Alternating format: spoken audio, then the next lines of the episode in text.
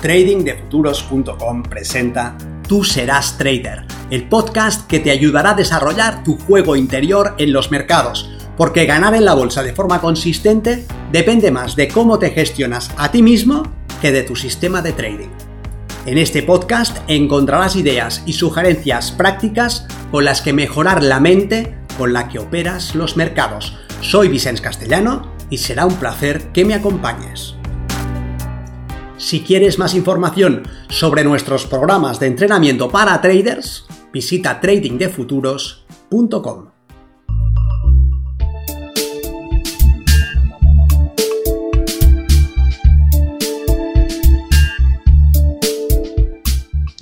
Milenio, la brújula del trading.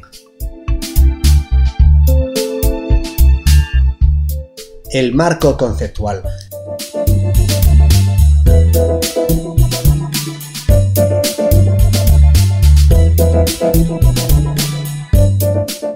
Si quieres conseguir unos resultados distintos de los que consigues ahora, un mejor desempeño como trader, como operador, una ejecución más sencilla, una operativa más efectiva, unas mayores ganancias o más tranquilidad, esta serie puede interesarte.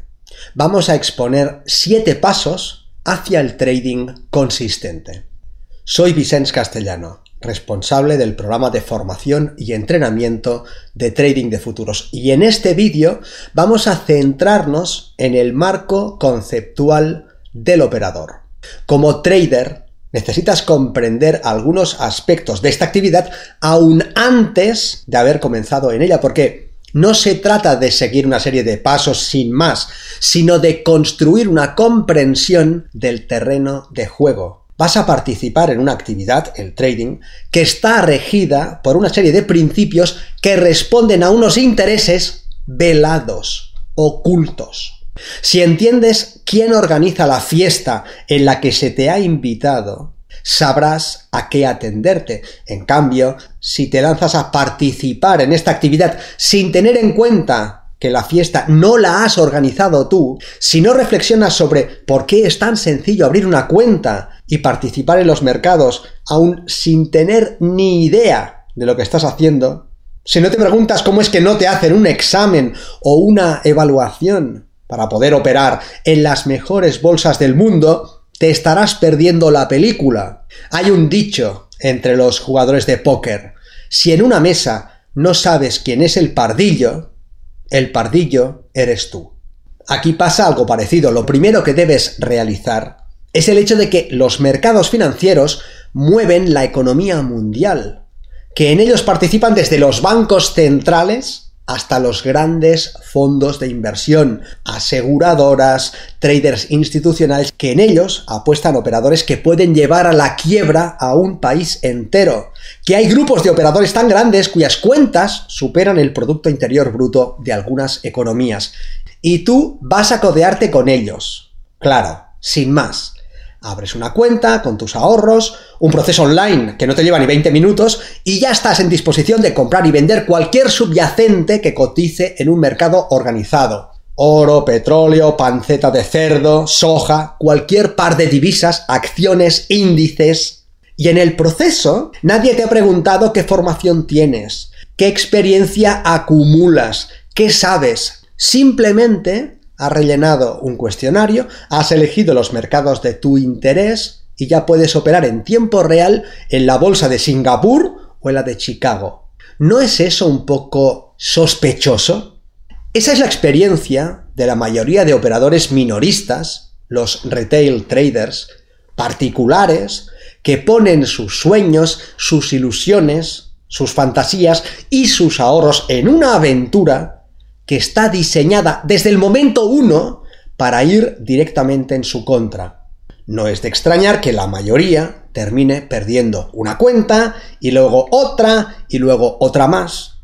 ¿Cómo iba a ser de otra forma? Y si alguna vez ganan, no tardan en devolver esa ganancia al mercado. Lo que hacen no les puede conducir a conseguir lo que anhelan, entre otras cosas porque desconocen en qué fregados se están metiendo. Pero debería bastarte un poco de sensatez y un momento de reflexión. ¿Has visto Wall Street? sus edificios, sus oficinas, sus enormes y lujosos bloques de pisos. Es la capital del mundo y en ella están establecidos los mejores operadores del mundo. Ahí tienen su sede fondos de inversión que mueven miles de millones de dólares. ¿Cómo se paga eso? ¿Quién lo paga? ¿De dónde sale el dinero para hacer frente a esos gastos? Esa fiesta la pagas tú. Y lo haces voluntariamente, atraído por las luces de neón, igual que una polilla, igual que el que entra en un casino y al que invitan a copas. No hay ventanas en un casino, porque a la dirección del casino no le interesa que sus clientes se despisten. Quieren que sigan jugando, una mano tras otra, una tirada y otra más, una partida y la siguiente, hasta que se hayan gastado todo lo que tenían pensado y también lo que no tenían pensado. La dirección sabe que no puede controlar el resultado de una mano en una jugada individual. Pero sabe que tiene una ventaja sobre los participantes y que si el participante sigue jugando, esa ventaja se expresará a favor del casino. Cuanto más juega el cliente, más gana el casino. Y en los mercados financieros en los que participa el público pasa exactamente lo mismo. Las luces de neón son los anuncios hype sobre las ganancias.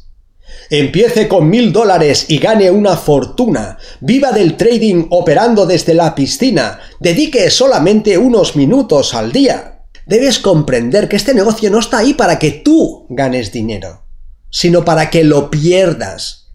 Ese es el punto de entrada.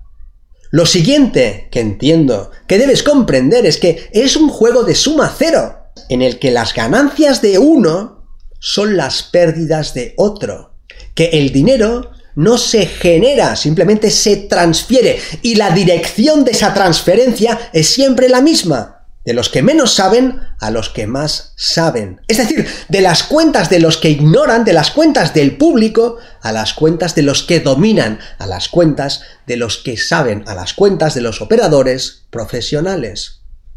¿Tú a qué grupo perteneces? ¿Acaso es que los grandes operadores ganan porque saben cosas que tú no sabes? ¿Tienen información privilegiada? ¿Secreta? Mira, ni tan siquiera te hace falta saber qué es lo que ellos saben que tú no sabes. Te debería bastar con el hecho de que si tienen esas grandes sumas de dinero, hay algo que saben hacer. Y si hace tanto tiempo que están operando con tanto dinero, es que ese algo que saben hacer les funciona. Punto. El mercado se encargará de eliminar a los más débiles, quitándoles su dinero y repartiéndolo entre los más fuertes. Con el tiempo, los más fuertes se hacen cada vez más fuertes. Por otro lado está el trader individual, que aspira a rentabilizar sus ahorros y que luego tal vez muerda el anzuelo y quiera vivir de los mercados. Ambas aspiraciones, rentabilizar unos ahorros o conseguir unos ingresos extra, son legítimas. Lo que no lo es y debemos tener mucha claridad en esto, es que vaya a conseguirlo sin más. No conoce de qué va el trading, no sabe a qué intereses sirve, ni contra quién se enfrenta, y por no conocer no se conoce ni a sí mismo. Sus condicionamientos, sus sombras, sus necesidades de tipo emocional y psicológico, no sabe qué es lo que hará cuando esté bajo presión, de qué manera sus sesgos cognitivos le harán actuar en contra de su propio interés. Si eres un invitado en esta fiesta, no deberías conocer al anfitrión. No deberías empezar por saber qué le lleva a montar esa fiesta en primer lugar. Debes tener claro que no tiene tu interés como prioridad. ¿Lo ves? Cuando me refiero al marco conceptual, Estoy diciendo, de entrada, que debes partir de estos hechos. El mercado no sabe quién eres tú como individuo, pero sí como colectivo. No conoce tus talentos individuales, tus logros profesionales, los deportivos, familiares, ni conoce tu experiencia ni tu historia personal, pero como colectivo sabe perfectamente que perteneces al grupo de los que están mal informados, mal preparados y mal capitalizados. Y eso les da una tremenda ventaja. La finalidad del marco conceptual es disponer de un modelo de fondo que nos permita explotar una ventaja en el mercado. Si no lo tenemos o es incorrecto, participaremos a ciegas. Compramos, vendemos, ganamos, perdemos, pero ¿por qué se mueve el mercado? ¿Qué hace ahí en primer lugar? ¿Por qué lo hace como lo hace? Con el marco adecuado, con la comprensión adecuada, entenderemos todo esto. El mercado se mueve como expresión de sus limitantes, de las limitantes de los participantes que en él concurren. No puede hacerlo de otra forma. La aparente aleatoriedad responde a las limitantes de los que forman el mercado. Y podemos agrupar a estos participantes en dos grupos, los profesionales y el público. Unos operan con mucho dinero, con mucha experiencia, y los otros con muy poco dinero y con información equivocada. Ambos grupos tienen puntos débiles. Los profesionales, los traders institucionales, los grandes bancos y fondos de inversión tienen tanto dinero que su limitante es que no pueden simplemente ir a un mercado y comprar. Para que ellos puedan comprar debe existir en el mercado oferta. Ellos son la demanda, ellos quieren comprar, ellos demandan el subyacente. Pero alguien tiene que estar dispuesto a venderles. Y si su interés comprador es de varios cientos de millones de dólares, tiene que haber una gran cantidad de participantes dispuestos a venderles para que ellos puedan comprar. Pero si ellos están comprando es porque anticipan precios mayores. Luego los que les van a vender tienen que tener la expectativa contraria, si no porque iban a vender. Si los que van a vender tuviesen una expectativa alcista, no iban a vender, iban a aguantar sus posiciones. Así que mientras los profesionales compran, Alguien debe de estar vendiendo y uno de los dos, los que compran o los que venden, tienen que estar equivocado. El que compra, si es el profesional, lo hace porque anticipa que el precio aumentará en el futuro y el que vende porque anticipa que el precio disminuirá. La razón la tiene el profesional y el precio terminará aumentando.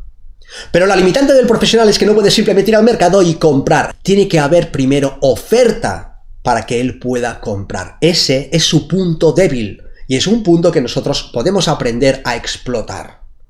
El público tiene tan poco dinero, sus cuentas son tan pequeñas, que no puede simplemente participar sin defender su posición, porque un movimiento en contra pulverizaría sus ahorros. Entonces, cuando participa, por ejemplo, comprando, lo que hace es defender esa compra con una orden de stop. La orden de stop limita su riesgo, pero esa orden de stop y ese riesgo que puede asumir es necesariamente pequeño. Por lo tanto, al limitar su riesgo con órdenes de stop, se expone, y esa es una de sus limitantes, se expone a que un retroceso en su contra le haga saltar al stop. Aunque aunque la anticipación de la operación sea correcta, aunque el mercado vaya a revalorizarse, si desde su punto de entrada hay primero un pequeño retroceso, él quedará fuera del mercado. Los profesionales pueden mover el precio en contra del público y quedarse sus operaciones. Y eso es lo que pasa. Y nosotros podemos ordenar estas maniobras de transferencia de las posiciones del público a las posiciones de los traders institucionales, explotando las limitantes del público, aprovechando los puntos fuertes de los traders institucionales. Desde este punto de vista, todo cobra sentido. El mercado es el modelo de negocio de los grandes operadores. Están interesados en que participe cuanta más gente mejor porque así tendrán alguien que les dé la contrapartida. Cuando quieren comprar porque tienen la idea de que el mercado va a subir, de que los precios van a ir al alza, deben generar primero en el mercado la idea contraria.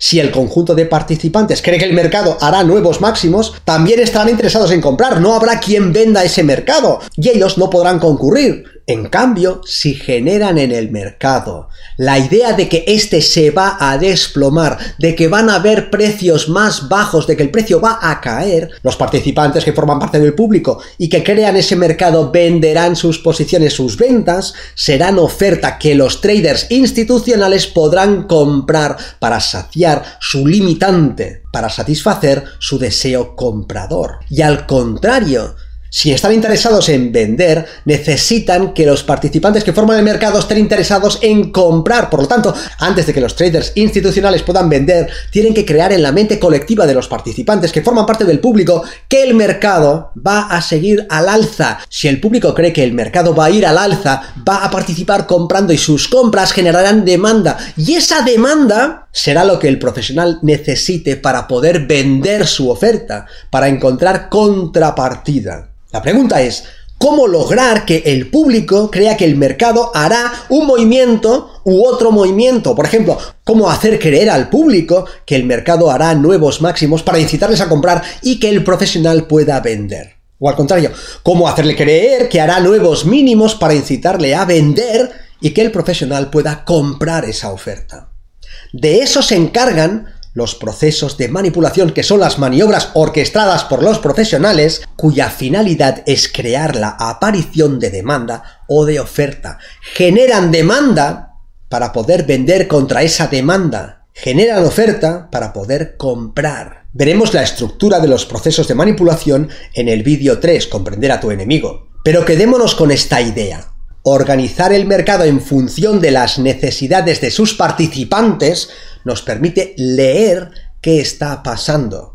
Cualquier mercado tendrá una fase de acumulación seguida de una fase de revalorización, seguida de una fase de distribución, seguida de una fase de depreciación. La fase de acumulación será donde compra el dinero inteligente, donde compran los grandes operadores. Ellos acumulan órdenes de compra porque tienen la visión de que el subyacente se va a revalorizar. Entran a un nivel de precios entendiendo que el subyacente se va a revalorizar, va a aumentar de precio. Después de una fase de acumulación a la que llamamos también compra encubierta, el mercado arranca un movimiento alcista, un movimiento que lleva el precio de esas posiciones al alza. Esta es la fase de revalorización, es un mercado alcista el subyacente aumenta de precio y los profesionales que han entrado en la fase de acumulación tienen un beneficio potencial a su favor. Para ejecutar ese beneficio deben distribuir, deben cancelar las órdenes de compra con órdenes de venta. Luego, después de una fase de revalorización, necesariamente va a haber una fase de distribución. En la fase de distribución, a la que llamamos también venta encubierta, los profesionales se deshacen de sus posiciones compradas y acumulan posiciones contrarias, posiciones de venta. En la fase de distribución, la visión de los traders institucionales es que habrá una depreciación, una devaluación en el precio del subyacente. Por lo tanto, si lo venden ahora a un precio superior, lo podrán comprar más adelante a un precio inferior. Después de una fase de distribución o venta encubierta, el mercado entra en una fase de depreciación. Realmente el precio del producto empieza a caer y los traders institucionales entran en beneficios. Para poder materializar el beneficio, los traders institucionales deben casar las órdenes de venta con órdenes de compra. Como sea que el precio está a un nivel inferior al que ellos vendieron, la diferencia entre el precio al que lo van a comprar y el precio al que lo vendieron les supondrá un beneficio. Esta sucesión de fases de acumulación, revalorización, distribución, depreciación se dan en cada mercado con todos los subyacentes en cualquier marco de representación. Hay una fase en la que los profesionales toman posiciones a un nivel de precios y una fase en la que deshacen sus posiciones que está por encima del nivel de precios al que entraron. Lo que tiene que suceder en una fase de acumulación es algo claramente delimitado, una fase de acumulación toma la forma de pánico bajista, pánico vendedor. El público tiene que creer que el subyacente en cuestión va a seguir depreciándose para que tenga interés en venderlo. Las ventas del público, su interés vendedor, generan la oferta que el trader institucional necesita para tener contrapartida y entrar comprando. Luego, cuando un mercado cae de forma acelerada y el público está más dispuesto a soltar sus posiciones, es cuando el trader institucional empieza la fase de acumulación. Cuando el público ha soltado, ha vendido todo lo que tenía que vender, y el trader institucional ha acumulado esas órdenes, el mercado está listo para moverse en la siguiente fase y el siguiente movimiento será alcista. Si no queda nadie más para vender, el mercado solamente puede ir hacia una dirección, al alza. Desde una zona de acumulación se genera el inicio de un movimiento alcista que llevará las posiciones de los traders institucionales a una revalorización. Las maniobras a través de las cuales cualquier mercado empieza a revalorizarse son finitas y son claramente observables. Y cuando está en marcha y el mercado está claramente en tendencia alcista y el público se siente más seguro para comprar, el público tiene la sensación de que el mercado va a seguir yendo al alza y por lo tanto siente el impulso de tomar posiciones compradas, las compras del público entran en el mercado en forma de demanda Y demanda es justo lo que el trader institucional necesita que aparezca por encima de la zona de acumulación para que él pueda deshacer sus posiciones compradas, sus posiciones acumuladas. A más demanda por parte del público, más facilidad para que el trader institucional pueda deshacer sus posiciones y con ello generar un beneficio. Luego, después de la fase de acumulación, sigue la fase de revalorización en la que el participante siente que tiene que empezar a comprar. En la parte alta de una fase de revalorización hay una fase de distribución donde el trader que había acumulado distribuye, vende. La fase de distribución puede servir también para vender más de lo que el trader institucional tenía en su cartera, generando un desequilibrio a favor de los cortos, terminando con un total neto corto. Si el profesional creyese que el precio iba a seguir subiendo, ¿vendería lo que había comprado antes o esperaría para venderlo a un precio superior? Obviamente esperaría el hecho de que lo venda es porque tiene la visión clara e inequívoca de que el mercado va a devaluarse. Por lo tanto, entra corto sabiendo que después de una fase de distribución en la que él ha entrado corto, el mercado irá hacia abajo. El público, en cambio, tiene la visión opuesta, tiene la visión de que el mercado va a seguir aumentando de precio. El público compra, el trader institucional vende. Cuando el profesional ha vendido, el mercado entra en una fase de devaluación. El precio de ese subyacente cae. Cuando el mercado cae, el público siente que tiene que vender porque el mercado se está devaluando y sus ventas generan oferta. Esa oferta es lo que el trader institucional necesita para poder comprar sin mover el precio en su contra. Luego, después de una fase de depreciación, de devaluación, lo que sigue es una fase de acumulación de compra encubierta. Estas cuatro fases se suceden en cualquier mercado, en cualquier marco de representación, y son la transferencia del dinero de los traders que no saben a los traders que saben. El dinero pasa de las cuentas del público a las cuentas de los traders institucionales, de los grandes operadores. Ellos son los que orquestan cualquier movimiento. Veremos más adelante cómo puede ser que el público caiga una y otra vez en los mismos procesos. Veremos qué hace específicamente el trader institucional para que el público esté dispuesto a atraparse a contrapié una y otra vez. ¿Por qué el público entra comprando en determinadas zonas y entra vendiendo en determinadas zonas? ¿Por qué el público vende en la parte baja del mercado y compra en la parte alta del mercado. Y lo más inquietante, ¿por qué lo hace una vez y otra vez y otra vez en todos los marcos de representación y en todos los mercados? De esto se encargan los procesos de manipulación que juegan, ya lo adelantamos, con las emociones del público. Si aprendemos a mirar la actividad de los mercados con este marco conceptual, todo cobrará sentido. Nuestra estrategia consistirá en identificar si un mercado está en fase de acumulación, en fase de revalorización, en fase de distribución o en fase de depreciación. Porque en cada una de estas fases tienen que aparecer determinadas pistas nosotros podemos leer estas pistas. Los traders institucionales, cuya limitante es el tamaño de su cuenta, dejan huellas en el mercado que nosotros podemos seguir. Si ellos están comprando, nosotros tenemos que comprar. Si ellos están vendiendo, nosotros tenemos que vender. Lo que no quiere decir que tengamos que comprar inmediatamente, pero nuestra visión, nuestro sesgo tiene que ser alcista. Si están vendiendo, nosotros tenemos que participar cortos, no largos. Lo que no quiere decir que tengamos que vender inmediatamente, pero tenemos que empezar a tener un sesgo bajista. Y esto nos permite abrir posiciones de alta probabilidad. Luego necesitaremos el proceso táctico para implementar esta estrategia, proceso que veremos en los otros vídeos, ordenar el caos, saber dónde girará el precio o cómo organizar un sistema de trading. Quedémonos pues con este primer peldaño y entendamos que el marco conceptual adecuado forma la base de un sistema de trading exitoso y es nuestro primer paso hacia la consistencia. Nos vemos en el mercado.